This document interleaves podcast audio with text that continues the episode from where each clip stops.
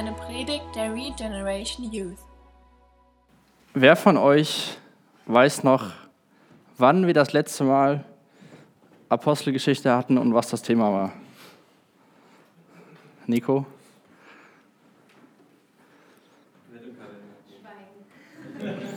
Es ist auch echt schon lange her. Ich musste, als ich ähm, den Text vorbereiten wollte, mehrmals überlegen. Ich habe auch dem Nico geschrieben, der hat am 9. Dezember das letzte Mal gepredigt in der Apostelgeschichte. Ähm, ob das denn stimmt, was sein Text war, weil ich war ein bisschen durcheinander, was jetzt der Text war. Das war letztes Mal Apostelgeschichte 4, die Verse 1 bis 22, wo Petrus und Johannes vorm Hohen Rat standen.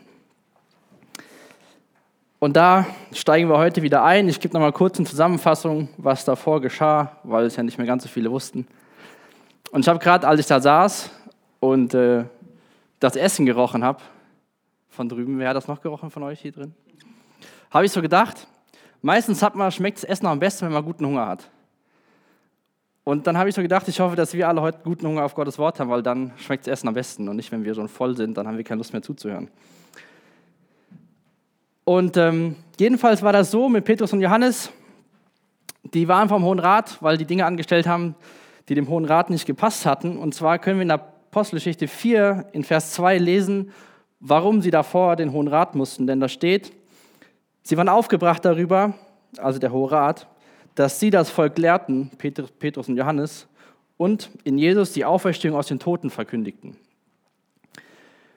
Das hat ihnen gar nicht gepasst, denn in dem Hohen Rat waren Pharisäer und Sadduzäer, das waren so zwei religiöse Gruppen damals, und eigentlich haben sie sich gar nicht so gut verstanden, aber da haben sie sich irgendwie sehr gut arrangiert.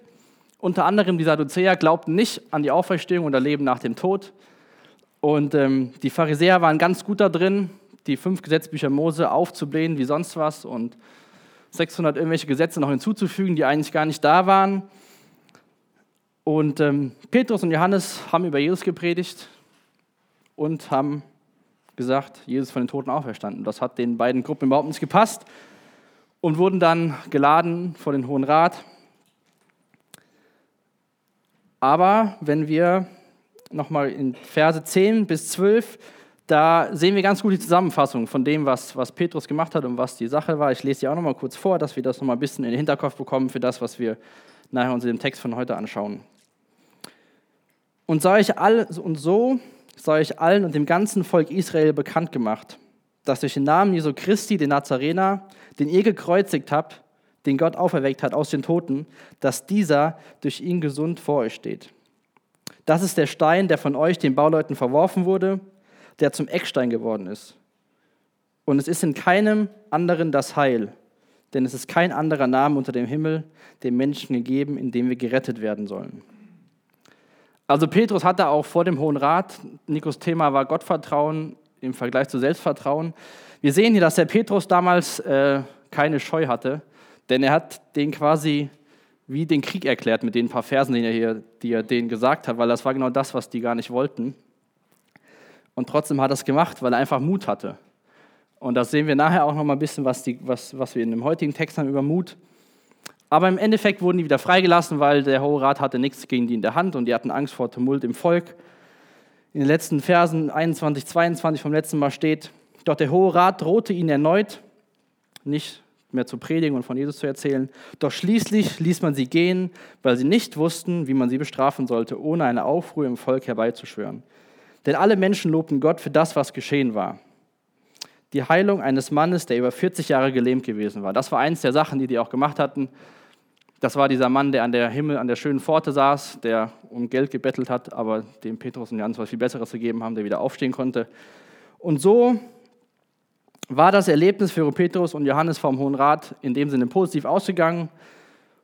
Und wenn wir jetzt in unseren Text einsteigen, Vers 23 bis 31 schauen wir es heute an, dann sehen wir, wie Petrus und Johannes von, dem, von der Sitzung vom Hohen Rat zurückkommt oder sich zu den, zu den Gläubigen gesellt. Und dann sehen wir, was da passiert. Aber ich möchte gerne zu Anfang nochmal beten. Jesus, ich danke dir für dein Wort.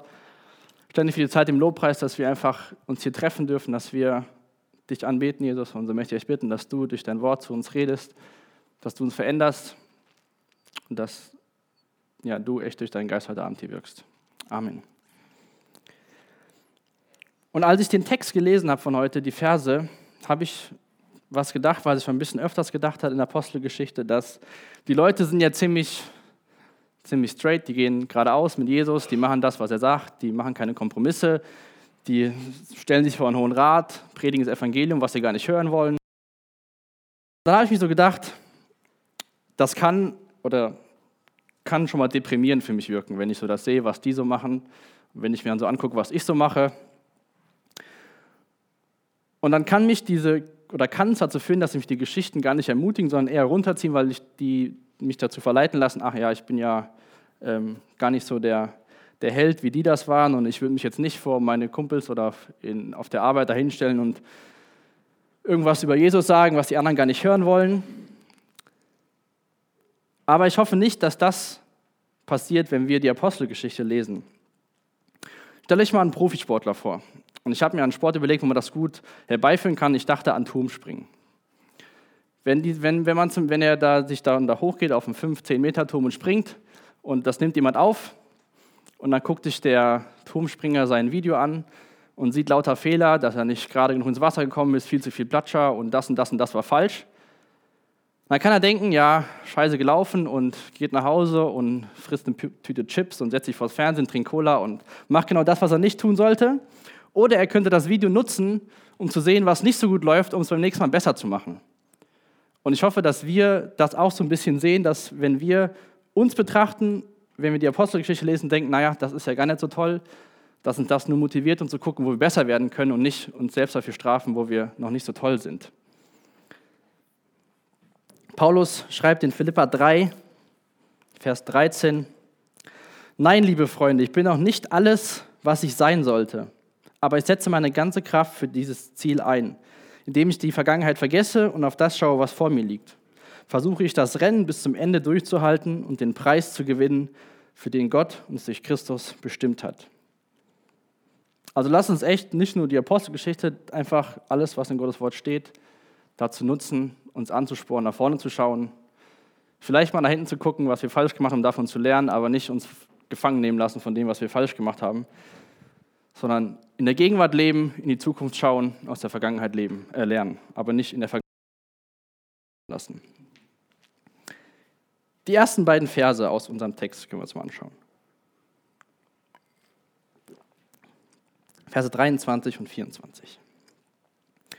Sobald Petrus und Johannes wieder auf freien Fuß waren, gingen sie zu den Mitchristen und berichteten ihnen, was die führenden Priester und die Ratältesten zu ihnen gesagt hatten.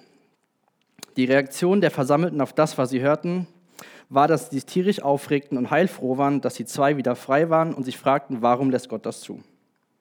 Nee, steht da nicht so ganz. Aber ich habe gedacht, das könnten wir auch schon mal machen, so die Reaktion. Wenn Leute irgendwie an Pranger gestellt werden, und dann irgendwie noch rauskommen, dann können wir direkt den Zeigefinger heben und sagen, hey Gott, was, was soll das denn? Das sind noch deine Kinder, kümmere dich mal gut um die. Aber da das ja so Helden damals waren, haben die das nicht gemacht. Denn eigentlich steht in Vers 24, die Reaktion der Versammelten auf das, was sie hörten, war, dass sich alle gemeinsam einmütig an Gott wandten. Mit lauter Stimme beteten sie, du großer Herrscher, du bist es, der den Himmel, die Erde und das Meer geschaffen hat. Das ganze Universum mit allem, was darin ist. Der Text sagt uns nicht, was Petrus und Johannes erzählt haben, aber wir haben ja den Text von vorher und sehen, was sie gemacht haben. Und ich kann mir gut vorstellen, dass sie auch denen erzählt haben, was da so passiert ist, haben sie auch hier gesagt, dass sie auch vielleicht erzählt haben, dass die vorm Hohen Rat in den Versen, die wir eben gelesen haben, 10 bis 12, ganz klar das Evangelium gepredigt haben und dass irgendwie die, der Hohe Rat sich beraten hat und nichts ist passiert. Auf jeden Fall konnten die den Mitchristen konnten die berichten, dass sie die Möglichkeit genutzt haben, das Evangelium zu verkündigen. Wenn wir uns Vers 4 anschauen aus Kapitel 4, können wir auch sehen, da steht, doch viele der Menschen, die ihre Botschaft gehört hatten, glaubten daran, sodass die Zahl der Gläubigen auf etwa 5000 Männer anstieg. Also an Pfingsten hat Gott 3000 hinzugefügt und jetzt kurz Zeit später sind es schon 5000. Also da war echt mächtig was am Werk. Und von daher hatten die echt coole Dinge zu berichten, glaube ich. Und als ich mir das Gebet durchgelesen habe, musste ich ja immer wieder zwischendurch an das Vaterunser denken. Ähm, weil der Aufbau für mich sehr ähnlich ist. Und wir sehen das auch hier, was die, was die, was die Gläubigen machen. Die schauen zu Gott, die sagen, du großer Herr, du bist es, der den Himmel, die Erde und das Meer geschaffen hat und alles, was darin ist. Und was ich cool finde, ist, dass sie einmütig und gemeinsam gebetet haben. Die haben jetzt nicht irgendwie sich da, die Gruppe war dafür und die Gruppe war dafür, nein, die waren einfach zusammen, haben gehört, was Petrus und Johannes denn berichtet haben, waren anscheinend froh darüber, haben Gott gepriesen, gelobt und haben das einmütig und gemeinsam getan. Sie haben es einmütig gemeinsam getan und haben laut gebetet. Aber jetzt lesen wir hier im Text, dass mit lauter Stimme und nicht mit lauter Stimmen. Denn wenn ihr euch mal vorstellt, jeder von euch fängt an laut zu beten, dann kann das nicht gemeinsam und einmütig sein, weil jeder betet irgendwas anderes und maximal versteht man sich und seinen Nachbarn. Und ich finde das echt ein cooles Bild, dass die nach, nach dem Hohen Rat kommen nach Hause, erzählen dir was und dann fangen die an zu beten, fangen an, Gott zu loben. Und das mit dem laut beten ist, glaube ich, eine gute Sache, denn ich mache das manchmal so, wenn mein Wecker geht, dann ähm, drücke ich den, den Snooze-Tasten und dann will ich die Zeit eigentlich nutzen, um zu beten. Das sind so neun Minuten. Und dann passiert mir des Öfteren, dass ich dann irgendwas anfange und dann auf einmal klingelt der Wecker und ich weiß gar nicht mehr, wie weit ich in meinem Gebet gekommen bin. Aber ich bleibe dann im Bett liegen, drehe mich auf die Seite, bete in meinen Gedanken und da kommt es schon mal vor, dass ich einschlafe. Öfters, meistens. Und ich glaube, wenn ich die Zeit nutzen würde, Snooze drücken würde, rübergehen würde, mich hinsetzen würde und laut beten würde und warten, bis es vorbei ist, dann würde ich wahrscheinlich die Zeit nutzen können, um zu beten. Von daher ist es echt eine gute Sache, laut zu beten und ich glaube auch, wenn wir in Gebetsgruppen sind und einer laut betet und wir gedanklich dabei sind und vielleicht mal kurz nicht ganz laut wie der, der betet oder so, aber irgendwie so für uns Amen sagen oder das bekräftigen, dann sind wir ganz anders dabei, oder? Als wenn wir einfach da sitzen und vielleicht noch irgendwie abends am besten halt beim Einschlafen sind und einfach warten, bis die Gebetszeit rum ist. Wenn wir teilnehmen, wenn wir auch vielleicht was aussprechen zwischendurch, dann ist das irgendwas anderes. Und ich glaube, genauso war das hier bei den, bei den Leuten, dass einer gebetet hat und die haben gesagt dann ja, Amen und haben das bekräftigt, was der gesagt hat. Und so konnten sie gemeinsam und einmütig beten und nicht jeder betet für sich irgendwas ganz laut, dann gibt es keine Einmut und nichts Gemeinsames. Du großer Herrscher, du bist es, der den Himmel und die, die Erde und das Meer geschaffen hat. Das ganze Universum mit allem, was darin ist. Wenn wir uns den Anfang vom Vater unser anschauen, in Matthäus 6, was Jesus seinen Jüngern zeigt, dann steht da, unser Vater im Himmel, dein Name werde geheiligt.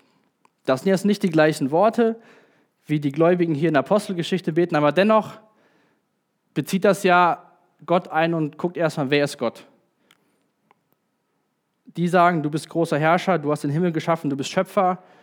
Und der Vater unser heißt, unser Vater im Himmel, geheiligt werde dein Name. Und ich glaube, das ist echt eine gute Sache, Gebete anzufangen, erstmal zu gucken, zu wem beten wir eigentlich.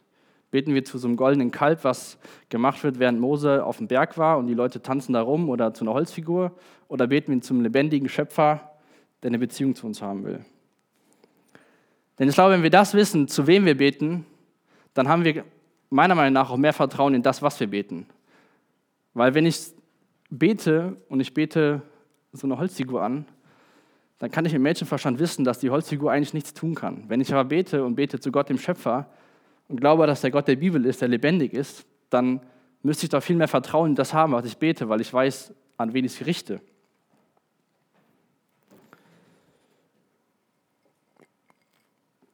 Dieses Wort für Herrscher steht hier im Urtext mit Despotes oder Despotes, wie auch immer man es ausspricht. Auf jeden Fall war das ein Begriff damals, den Sklaven gegenüber ihrem Herrn genannt haben. Also eine ziemlich krasse Aussage in Bezug auf Herrscher. Also nicht nur irgendjemand, der irgendwas zu sagen hat, sondern es war derjenige, der ihnen alles zu sagen hatte. Damit machen die echt deutlich, dass Gott wirklich Herr über alles bei denen war. Und das wünsche ich mir für uns, dass wenn wir beten, sei es gemeinsam oder alleine, dass wir uns bewusst werden, zu wem wir beten. Dass es nicht irgendein Gott ist, sondern dass es der Gott ist, dass es der Schöpfer des Universums ist. Und dass wir seine Kinder sind, aber dass er trotzdem unser Herr ist. Wenn wir uns den nächsten Abschnitt im Text anschauen, die Verse 25 bis 28, dann sehen wir, dass einmal wird der Psalm 2 zitiert, aber auch erinnern die Gläubigen sich an das, was Gott schon getan hat. Und ich habe darüber geschrieben als Zwischenüberschrift, erinnere dich, was Gott getan hat, er ist souverän. Ich lese mal ab Vers 25. Denn du bist es auch, der durch unseren Vater David, deinen Diener, geredet hat. Als dieser vom Heiligen Geist geleitet sagte, was soll das Aufbegehren der Nation? Was bringt es den Völkern, nutzlose Pläne zu schmieden? Die Könige dieser Welt haben sich zum Angriff bereit gemacht und die Machthaber haben sich miteinander verbündet zum Kampf gegen den Herrn und gegen seinen Gesalbten. Und so ist es tatsächlich gekommen. Hier in dieser Stadt haben sich Herodes und Pontius Pilatus zusammen mit den heidnischen Nationen und den Stämmen Israels gegen deinen heiligen Diener Jesus verbündet, den du gesalbt hast. Doch indem sie so vorgingen, ist genau das eingetreten, was du in deiner Macht vorherbestimmt hattest und was nach deinem Plan geschehen sollte.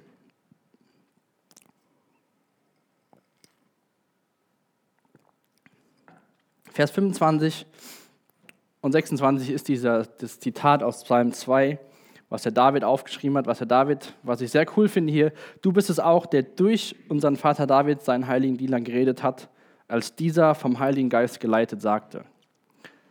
Allein das zeigt uns, was für ein Vertrauen die Leute in Gottes Wort hatten. Dass es nicht nur irgendein Schriftstück war, was der König David geschrieben hat, sondern dass es König David geleitet durch den Heiligen Geist geschrieben hat.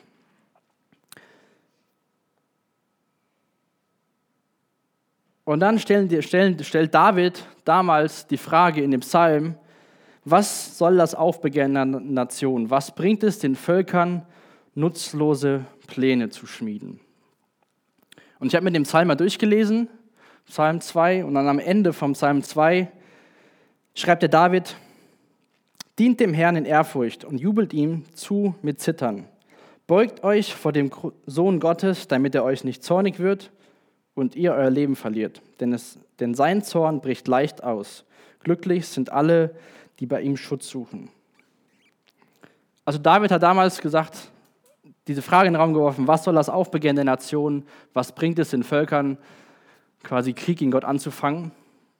Und irgendwie war das, habe ich gedacht, ist das so eine rhetorische Frage, weil am Ende des Psalmes sagt er, beugt euch vor Gott, vor Gottes Sohn, dient dem Herrn in Ehrfurcht und jubelt ihm zu mit Zittern.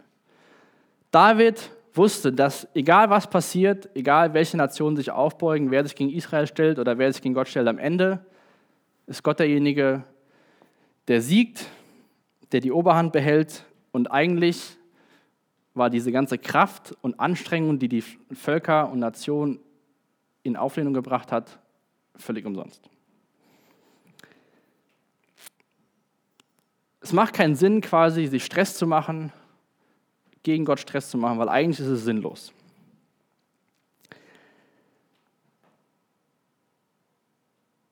Aber wir sehen ja auch hier in unserer Geschichte oder haben es letztes Mal gesehen, dass die Jünger Gegenwind bekommen haben. Die haben zwar jetzt sind da in der ersten Instanz ganz gut weggekommen, der Hohe Rat hat die gehen lassen, aber da gab es auch schon Gegenwind. Da gab es auch dieses Aufbäumen der Nationen, im Endeffekt gegen Gott, nicht gegen Petrus und Johannes, sondern gegen das, was sie verkündet haben, Gottes Botschaft.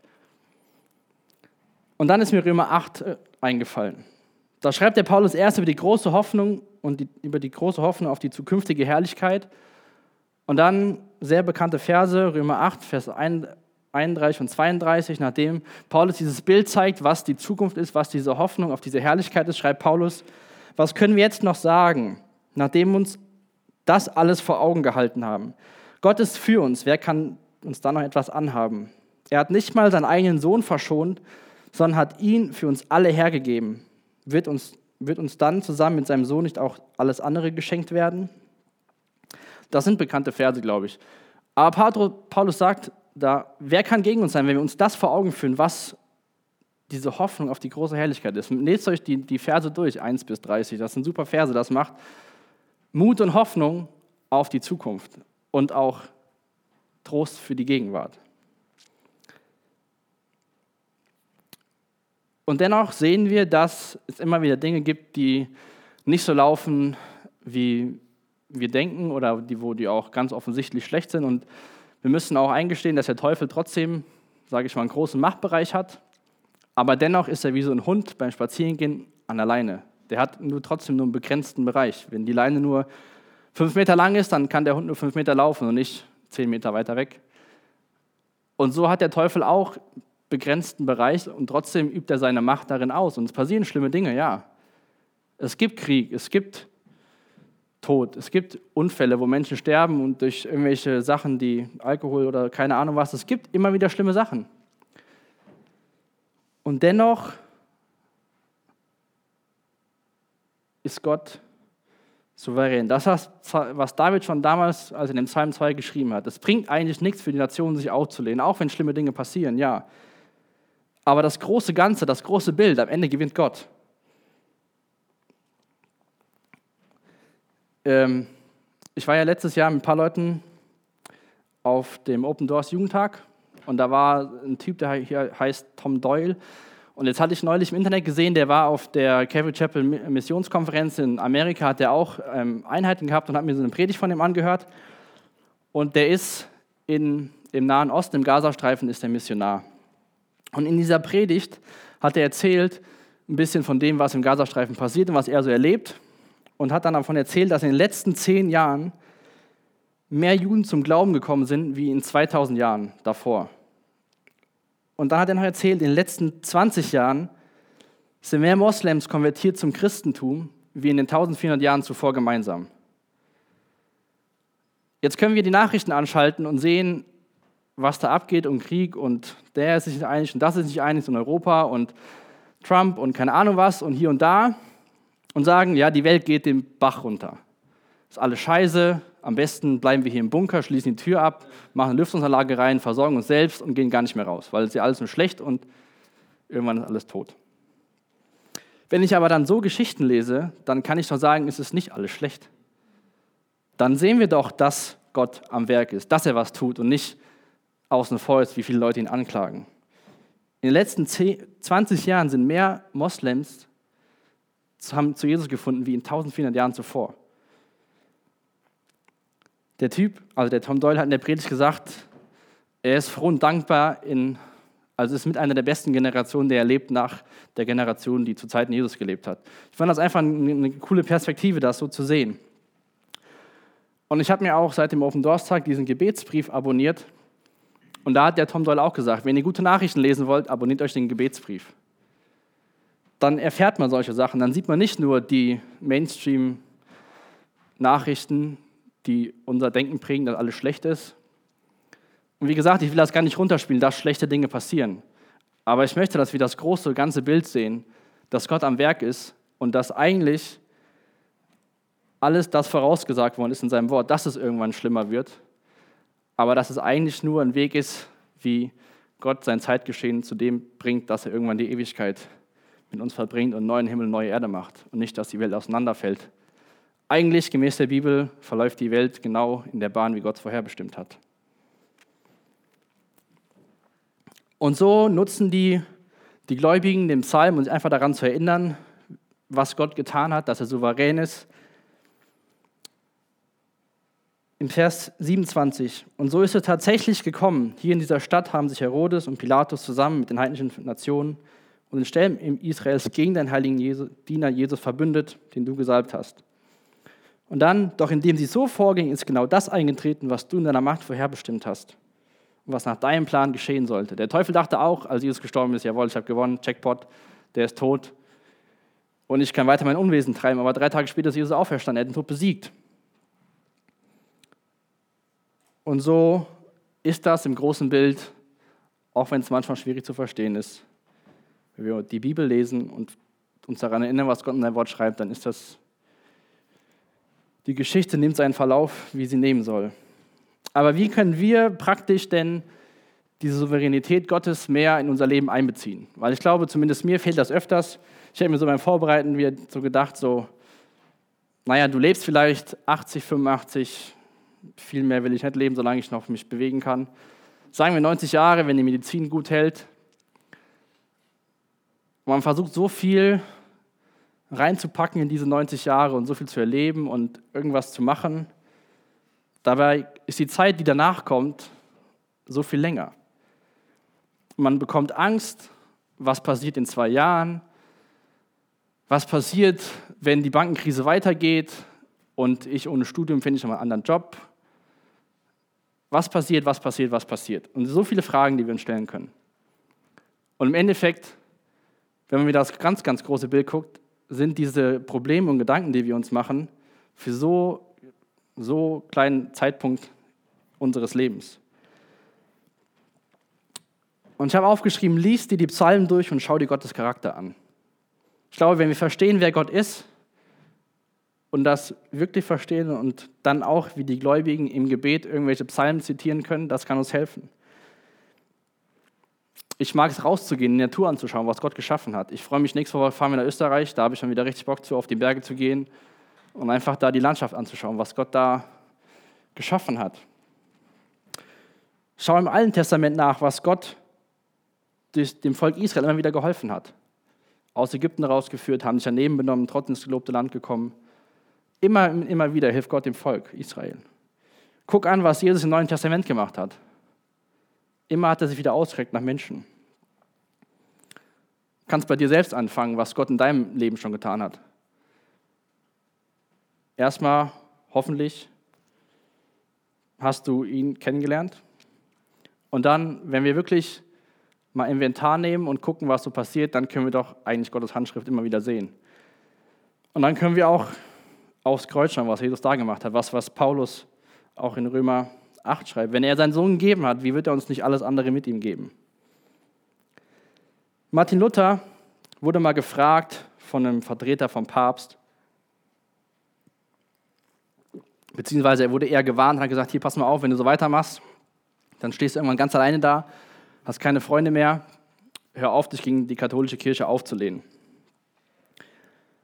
Und dann hat er ihn gefragt, also dieser Vertreter vom Papst hat Martin Luther gefragt, nachdem er ihn gewarnt hat und gesagt hat, hier, du bist irgendwann ganz alleine, da hat er gefragt, wo wirst du dann sein? Und Luther hat gesagt, genau wo, da, wo, genau wo ich jetzt auch bin, in Gottes Hand. Und ich glaube, Schritt für Schritt, kleine Schritte im Leben gehen, können wir es schaffen, dass die Souveränität Gottes nicht nur so ein Wort ist, was wir abends mal beten oder was wir irgendwie in der Predigt hören und versuchen zu glauben, sondern so können wir es, glaube ich, Schritt für Schritt wirklich glaubend in unserem Leben annehmen. Auch, wie gesagt, wenn vieles unsicher scheint, wenn wir uns die Bibel von vorne bis hinten anschauen, dann sehen wir, es läuft in guten Bahnen sozusagen. Gut, jetzt haben die Gläubigen erstmal sich darauf fokussiert, wer ist Gott, haben daran gedacht, was hat Gott schon alles getan. Gott ist souverän, auch der Tod von Jesus war, kein, war keine Überraschung für ihn, er hat das alles geplant. Dann kann man jetzt mal dafür beten, dass diese Pharisäer und Sadduzäer endlich mal weggehen, dass sie ihre Ruhe haben und dass sie ein gutes, friedliches, westliches, christliches Leben führen können. Lass uns mal in Vers 29 schauen, um was die Gläubigen jetzt für sich beten. Beziehungsweise bitten.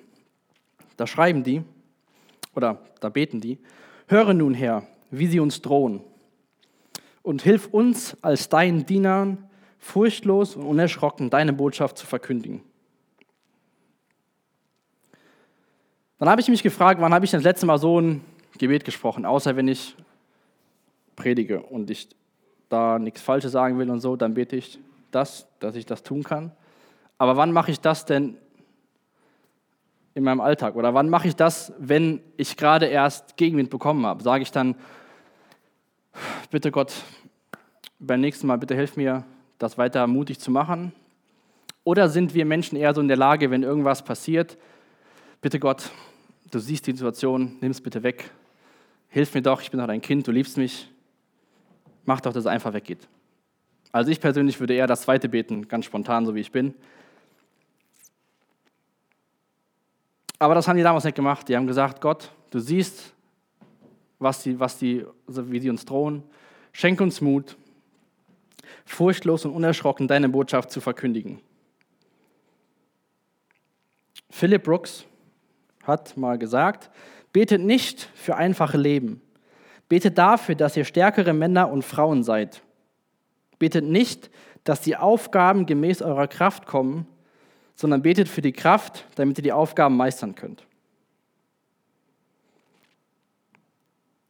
Und dann habe ich was Cooles gefunden in der Studienbibel von Neues Leben. Da war, ein kleiner Abschnitt zum Thema Mut. Mut ist kein gedankenloses, impulsives Handeln. Mut bedeutet, dass wir unseren Ängsten nicht nachgehen, sondern unbeirrt tun, was wir als richtig erkannt haben. Wie können wir mutiger werden? Wie die Jünger müssen wir gemeinsam mit anderen Christen um diesen Mut beten. Um Mut zu bekommen, können wir beten, dass die Kraft des Heiligen Geistes uns Mut verleiht. Dass in ihrer Familie oder Nachbarschaft nach Gelegenheiten suchen, über Christus zu sprechen. Drittens, sich bewusst machen, dass Ablehnung, soziale Unannehmlichkeiten und Beschämung nicht unbedingt Verfolgung bedeutet. Und an dem Punkt beginnen, an dem sie stehen, indem sie in kleinen Dingen mutiger werden. Und das wünsche ich uns echt, dass wir in kleinen Schritten mutiger werden und nicht jetzt irgendwie dann überlegen, ja, jetzt will ich das und das machen und dann schaffen wir den großen Schritt nicht und sind direkt enttäuscht und machen gar nicht weiter, sondern Schritt für Schritt, wie Kinder laufen lernen. Die haben auch kleine Füße, machen kleine Schritte und später machen die erst große Schritte, nicht direkt am Anfang fünf Meter Schritte. Dann, wenn wir uns Paulus anschauen, wenn er zum Beispiel in Verser 6 schreibt er den Leuten, Betet auch für mich und bittet Gott, mir die richtigen Worte zu geben, wenn ich mutig das Geheimnis seiner Botschaft weitersage. Betet darum, dass ich weiter so offen und furchtlos rede, wie es mir aufgetragen ist. In Kolosser schreibt er den Leuten, vergesst nicht auch für uns zu beten, dass Gott uns viele Gelegenheiten schenkt, sein Geheimnis weiterzusagen, die Botschaft von Christus. Das ist auch der Grund, warum ich in Ketten liege. Betet, dass ich diese Botschaft so klar verkündige, wie ich es sollte. Und Paulus war ja schon so ein Held, in dem er das Evangelium verkündet hat, aber er hat auch seine Kraft und seinen Mut im Gebet gefunden. Hat dafür, hat den Leuten geschrieben, betet für mich. Lasst uns das auch mal. Sagt, wenn irgendwas ist, andere Leute mit einzubeziehen, betet für mich, weil ich habe die in die Situation, vielleicht in der Uni irgendeinen Vortrag oder was der Michael letztens erzählt hat, wo er hier von seinem Arbeitskollegen erzählt hat, betet dafür, dass ich das nächste Mal ein gutes Gespräch mit ihm habe. Betet, dass ich die Botschaft so klar verkündige, wie ich sollte. Dann sehen wir, dass die Gläubigen in der Apostelgeschichte in Vers 30 noch einen weiteren Wunsch haben. Erweise deine Macht und lass durch deinen Namen deines heiligen Dieners Jesus Kranke geheilt werden und Wunder und außergewöhnliche Dinge geschehen.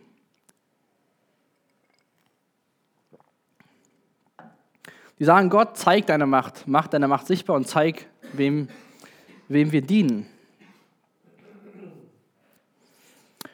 Und wenn wir uns jetzt mal die beiden Verse zusammen anschauen und mal gucken, für was die beten, die beten für Mut, dass sie gut die Botschaft verkündigen, dass im Namen Jesu, in Jesu Kraft Wunder geschehen, dass Menschen geheilt werden, dann ist das eigentlich nicht das Gebet, dass die erlöst werden vom Hohen Rat, sondern das ist eigentlich das Gebet, dass die beim nächsten Kriegsschritt sozusagen noch mutiger sind. Also die beten eigentlich nur für mehr Verfolgung wie für die Momente, die sie schon beim Hohen Rat hatten. Weil sie das tun, was Jesus ihnen aufgetragen hat. Die waren einfach voll dabei. Das begeistert mich bei den Leuten. Und ich hoffe, dass ich irgendwann auch mal so werde, dass ich voll dabei bin und nicht nur phasenweise voll dabei bin und mal wieder voll Bock habe, sondern durch Gebet da Schritt für Schritt. Und da musste ich auch wieder an diesen Open Doors Tag denken. Der hat mich echt, das war echt ein wunderbarer Tag. Wenn das nicht dieses Jahr ist, mache ich euch Mut. Egal wo das ist, geht dahin. Da waren Leute, die haben so, so mit Feuer da von Jesus erzählt und waren so begeistert, obwohl die teilweise verfolgt werden im eigenen Land, weil sie konvertiert sind vom, vom, vom Moslem zum Christentum. Und trotzdem gehen die nach Wetzlar auf die Bühne und erzählen über Jesus. Da war zwar ein Bild davon und überall wurde gesagt, hier keine Bilder machen und der Name wurde geändert. Aber der Typ, der war vor, ich weiß nicht, wie viele Leute da waren, 3000 Leute. Wahrscheinlich kannte der von zwei, die von Open Doors. Und er musste einfach darauf verlassen, dass keiner so ein Bild macht. Ich habe mich auch gefragt, so, dass die können da schön anzeigen, keine Bilder machen und die haben das alles aufgenommen, aber der wurde nicht auf Kamera aufgenommen, sondern immer nur andersrum, um seine Stimme wahrzuhören. Aber trotzdem habe ich gedacht, an dem Tag, der muss echt Mut haben und Vertrauen in Gott, dass keiner so ein Bild macht und das irgendwo ins Internet veröffentlicht und dann die Leute finden, wo der ist. Er hat Kinder, wohnt mit seiner Frau in, in, in Holland. Das fand ich echt krass, auch wenn das eine christliche Veranstaltung ist. Wer weiß schon, ob da jemand drin ist und ein Bild macht. Gerade wenn das beworben wird und da Leute kommen aus so Ländern. Und ich glaube, wir können von den Leuten hier lernen, dass unsere Gebete weniger ich-zentriert und mehr Gott-zentriert sein sollten. Vielleicht haben wir dann auch die Hoffnung auf mehr Gebetserhörung, wenn wir um die Dinge beten, die Gott wichtig sind. Und Gott ist uns auch wichtig. Wir sind Gott wichtig. Aber wenn wir nur beten für, keine Ahnung, was wir auf unserer Wunschliste so stehen haben, dann sind wir vielleicht irgendwann enttäuscht, dass die gar nicht in Erfüllung geht. Aber wenn wir Gott zentriert beten und sein Wille und sein Wort uns wichtig ist, dann ist, glaube ich, die Chance auf Gebetserhörung höher, als die Wunschliste zu erfüllen.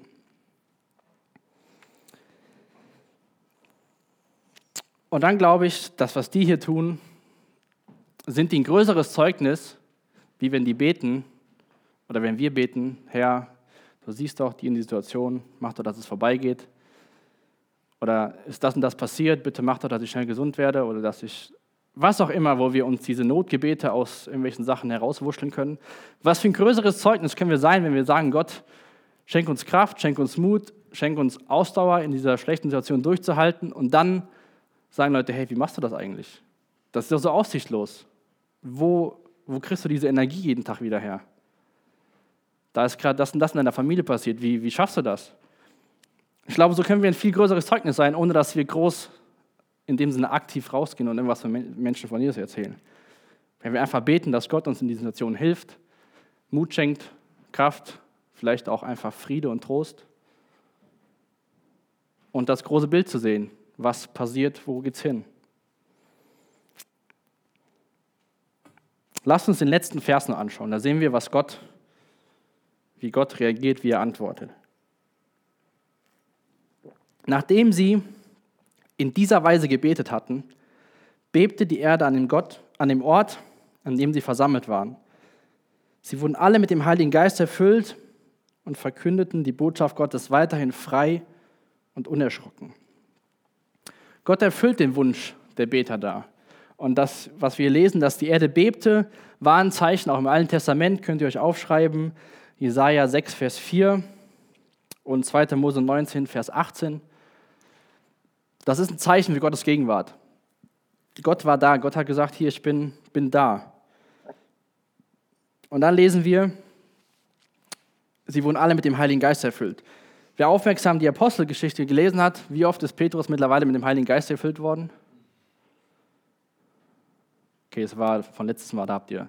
Also Vers einmal an Pfingsten in 4, Vers 8, da lesen wir es auch, dass er erfüllt vom Heiligen Geist ist und hier schon wieder. Und das zeigt uns einfach so kurz nach Pfingsten, dass dieses Pfingsten nicht irgendwas ist, was wir einmal brauchen und abhaken können, sondern dass wir dieses Erfülltsein vom Heiligen Geist immer wieder brauchen. Ich habe hier gestern Morgen war ich, glaube ich, meine Haare am Waschen, was auch immer, und habe gewartet, bis das Wasser warm genug ist. Und habe meine Hand so reingehalten und dann kann man ja Wasser da reinlaufen, irgendwann sprudelt das so über.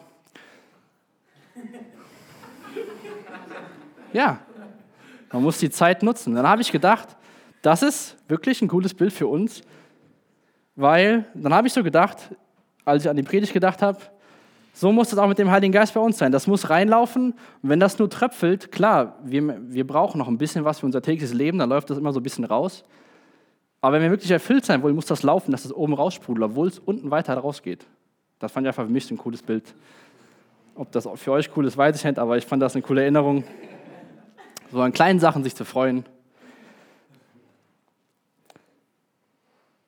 Und das war einfach, der Wunsch der Gläubigen wurde erfüllt. Und sie haben weiterhin die Botschaft mutig verkündet. Ich glaube, das werden wir noch einige Male in der Apostelgeschichte lesen.